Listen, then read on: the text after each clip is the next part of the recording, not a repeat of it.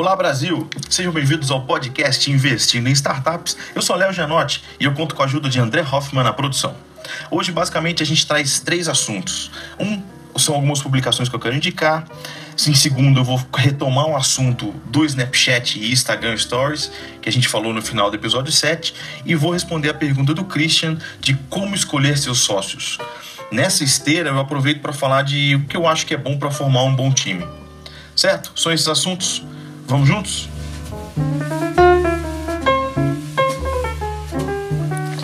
O livro, o texto, a publicação que eu quero trazer se chama Mattermark. A Mattermark é um portal que reúne uma série de publicações de investidores, gestores, empreendedores. Eles mandam newsletters diárias, semanais, mensais, de acordo com a escolha que você fizer. É só se cadastrar no site.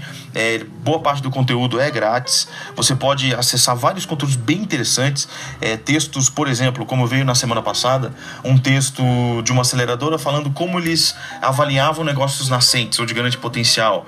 Textos de gestores de fundo de, de venture capital que falavam de que forma eles marcavam o valuation das companhias que eles investiram.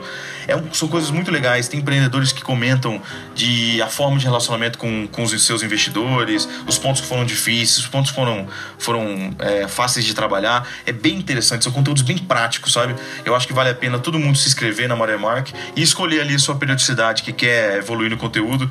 Sabe o que eu faço? Vou contar um, um, um macete, né? Como é muito conteúdo por por newsletter, eu faço semanal, o que, que eu faço? Eu marco, abro o link e mando pro meu Kindle porque eu consigo ler durante a semana. Então eles sempre mandam para mim no sábado, eu acho.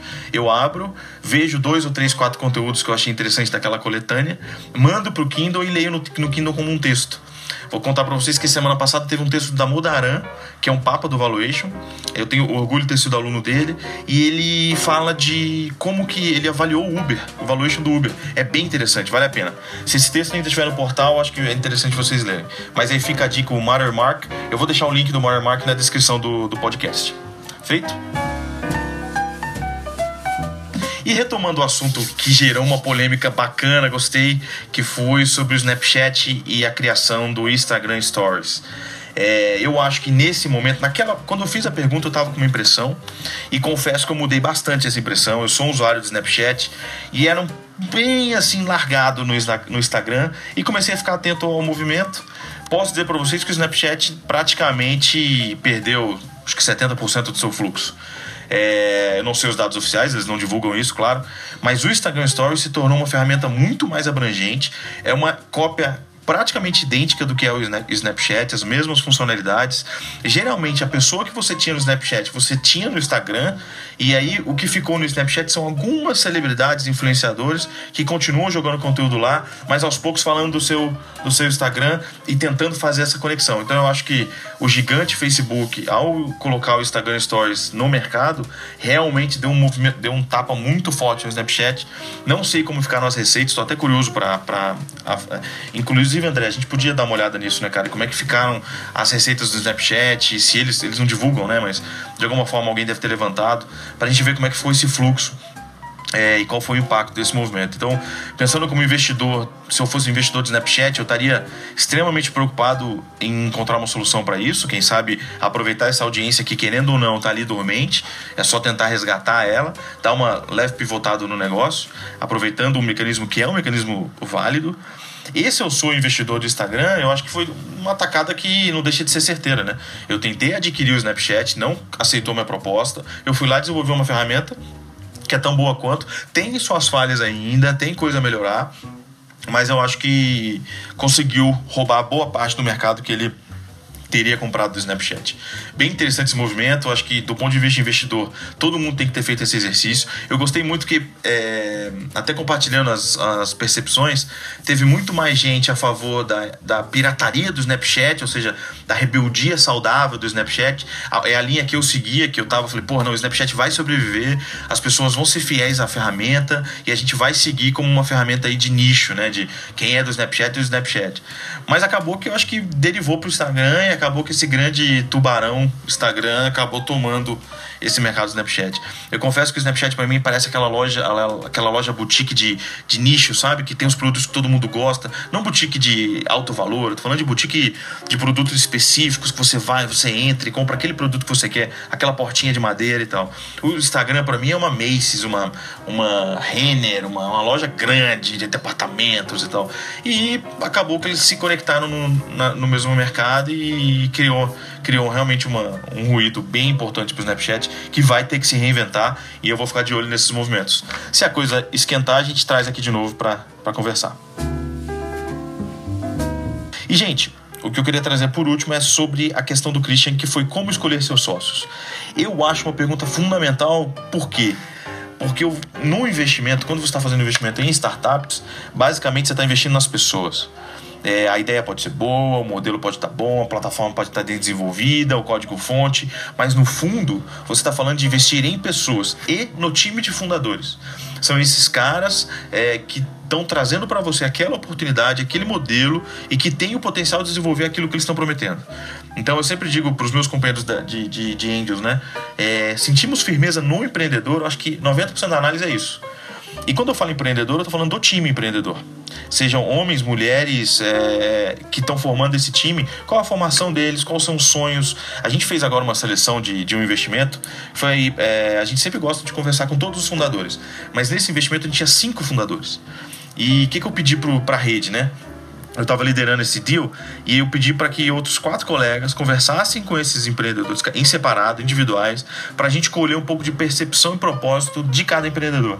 E o que mais legal que as, todas as análises em separado levaram à mesma conclusão que foi a análise conjunta, que foi uma, uma conclusão positiva, e a gente resolveu fazer uma proposta é, para investir e, e, deu muito certo conhecer os empreendedores. É claro, tem toda a análise do negócio, como a gente já falou aqui, entender o Vale da Morte, entender a disrupção, mas muito tem de conversar com as pessoas e entender que, o que elas querem e até onde elas podem ir. Né? E em relação a escolher seu sócio, é, ter sócio é ter patrão, ter sócio é, é casar. Né? Eu digo que é pior do que casamento, né? porque é uma relação muito próxima. Você está dividindo o que é mais importante naquele momento, que é o capital da sua companhia. Né? Então, em negócios, a sociedade é praticamente um casamento. Você tem que trabalhar isso de uma seriedade muito grande. Começar numa sociedade ou terminar numa sociedade é uma relação de responsabilidade muito forte. Então você tem que pensar na complementaridade com o seu sócio. Eu sou bom nisso e sou ruim naquilo. Este cara vai me, vai me complementar em determinados aspectos. É, e sempre numa relação, é, trazer visões diferentes à sua, mas que estejam alinhadas à sua. Não adianta eu falar, ó, vamos produzir mesas, e meu sócio está achando que cadeira é o futuro e mesa ninguém mais vai usar. Ele pode ter uma visão diferente, mas ele está muito desalinhado. A gente está falando de produtos e tendências de mercado completamente diferentes mas é bom que tenham visão diferentes, né? É, uma coisa que foi muito importante nas minhas sociedades, e eu tenho orgulho de dizer que eu tenho sócios amigos, que eu consigo construir uma relação de expectativa transparente. Eu, eu, sou muito claro, isso às vezes assusta. E em quais são as minhas expectativas? Ó, eu quero produzir disrupção, eu quero produzir tecnologia. Eu, por exemplo, tenho uma linha de investimento de impacto, então eu sempre, sempre deixo muito claro quais são as minhas expectativas de geração de impacto é, e para os meus sócios entenderem que, o que eu estou buscando. Retorno sobre capital, qual é a minha situação. É, eu sou muito transparente nesse sentido, eu compartilho, eu sou muito sincero. Eu falei, ó, vou abrir e naquelas sociedades quando eu era mais novo que não deram certo, foi justamente porque eu não compartilhei essa expectativa. Inclusive tem um vídeo no meu site que a Inspiradores gravou e pergunta qual é um, um aprendizado seu. Um aprendizado meu foi isso. Eu perdi uma sociedade muito quando eu era muito novo, de uma, um, uma grande pessoa, um grande amigo. A gente tinha um negócio muito bacana e não deu certo porque a gente não tinha expectativa clara e transparente e compartilhada. Então, acho que o mais importante na hora de escolher o sócio é se a sua expectativa está alinhada com a dele. Pode ser uma visão diferente, tá? Ele pode ter visões diferentes de como chegar lá, mas vocês estão alinhados em relação ao que fazer para chegar lá. Você cede um pouco, ele cede um pouco, e aí tem um grande exercício de empatia, né? Porque sociedade não é ser simpático você gostar da pessoa porque ela é simpática. Não, a gente tem que ter uma, uma situação muito mais empática, ou seja, se colocar no lugar do outro, entender quais são as percepções, empatias e dores do outro, para poder ter uma relação saudável, né? Tem até alguns conteúdos de, de comunicação não violenta, de anfitrionamento, que até a minha esposa Jacqueline comentou comigo, ela fez um curso sobre é um curso de anfitrionamento que é para gestão e fala-se muito disso, fala muito de empatia, de relação entre os próximos, entre os membros da equipe, num, num sistema de colaboração mesmo, né? É, e por último, acho que é confiança. Você tem que confiar na pessoa. E tem uma coisa que é muito importante que é o, o seu feeling, sabe? É, se você for paranoico, não, tá? Se for paranoico, esquece porque você é paranoico. Mas se você tem uma relação saudável com o seu feeling, fique atento a isso, porque isso diz muito. O que, que ele está querendo te dizer? Que aquela pessoa não está alinhada com você, que você precisa fazer mais perguntas, que você precisa dizer outras coisas. O que, que seu feeling está dizendo, né? E eu acho que para formar um bom time, gente, eu acho que você sempre tem que ter é, um cara bom em business ou que saiba construir business. Não quer dizer que, que ele estudou administração, voltou de Harvard, da Harvard School, não sei o quê. Não, ele tem que ter um faro para negócio. É um cara que você reconhece, ele é um bom vendedor, ou ele sabe perceber as, as dores do cliente, ele se relaciona bem com os fornecedores, enfim, tem um conjunto de características de um bom tocador, né? De negócio. Você tem sempre um perfil técnico também, uma pessoa que geralmente em empresas de tecnologia está na mão de um bom programador, ou de engenheiro mecatrônico, um engenheiro eletricista, se você estiver falando de energia, energia renovável, por exemplo. É, e também tem que ter alguém, eu acho, quando você tem uma relação de mercado. Por exemplo, um exemplo foi o Contabilizei, que a gente tinha um time de um cara de business, um cara de programação e um cara de contabilidade. Ou seja, é uma pessoa do mercado, uma pessoa da, daquele setor. Porque tem uma série de regulamentações é, que você precisa trazer para o negócio. Né? Então, essas três itens, para mim, conformam um bom time. E pode ser cinco pessoas, pode ser sete, pode ser duas. Você tem que encontrar essas, essas complementaridades. E sempre tem aquela cara do negócio. Eu acho que esses dias eu estava almoçando com, com um sócio meu e ele falou: pô, tem uma empresa que tem dois CEOs. É um co-CEO. Gente, para que ter dois CEOs? O ego não permite que um seja é, membro da equipe do outro, tem que ter uma co-liderança. Eu não, não, entendo muito esse processo, sabe? Eu sempre acho que alguém tem que ser a cara do negócio. Alguém tem que ser o. Quando você for no jogo, quem vai dar entrevista. Percebe? É, é, sutil uma coisa dessa, parece até bobo falar sobre isso, mas isso gera muito problema no, no, na gestão de uma companhia. Principalmente quando você tem sócios muito novos, porque você ainda não está bem formado a questão do ego e do autoconhecimento.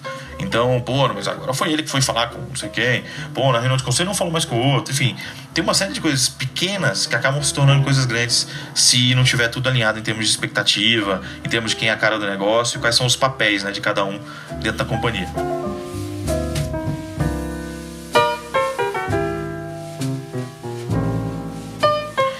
Acho que é isso. Não queria me alongar muito. Já deve estar, tá, o André deve estar tá bravo comigo já porque eu estou alongando o tempo. E deixo para vocês em meu site, leojanote.com.br. Lembrando que o Janote é com J e TI no final. Escrevam para mim quando vocês quiserem, contato arroba Janote. Eu tô com uma lista de perguntas aí, tô adorando respondê-las, porque torna o conteúdo mais prático para vocês, útil, e esse é o meu propósito, fazer coisas que sejam relevantes na vida de investidores e empreendedores. E se eu estiver falando alguma coisa que não agrade ou que agrade, por favor, me falem para que eu possa encontrar sempre o caminho certo e o caminho melhor para contribuir com as empresas de vocês. Feito? Facebook tá lá também, Léo Janote, e o iTunes, se inscrevam lá, avaliem se puderem e divulguem esse conteúdo, porque quanto mais gente ouvir, mais gente vai me dar opinião, a gente vai ter conteúdos cada vez mais relevantes. E uma coisa que eu queria compartilhar com vocês que é engraçado é que o episódio 1 continua tendo é, compartilhamentos, mesmo agora que a gente está no episódio 8. E é, é interessante porque é um conteúdo que não tem tempo, né? É atemporal. Então as pessoas podem ouvir em qualquer momento. Isso é bem interessante. Feito? Gente, boa semana para todos. A gente se vê no próximo episódio. Um abraço.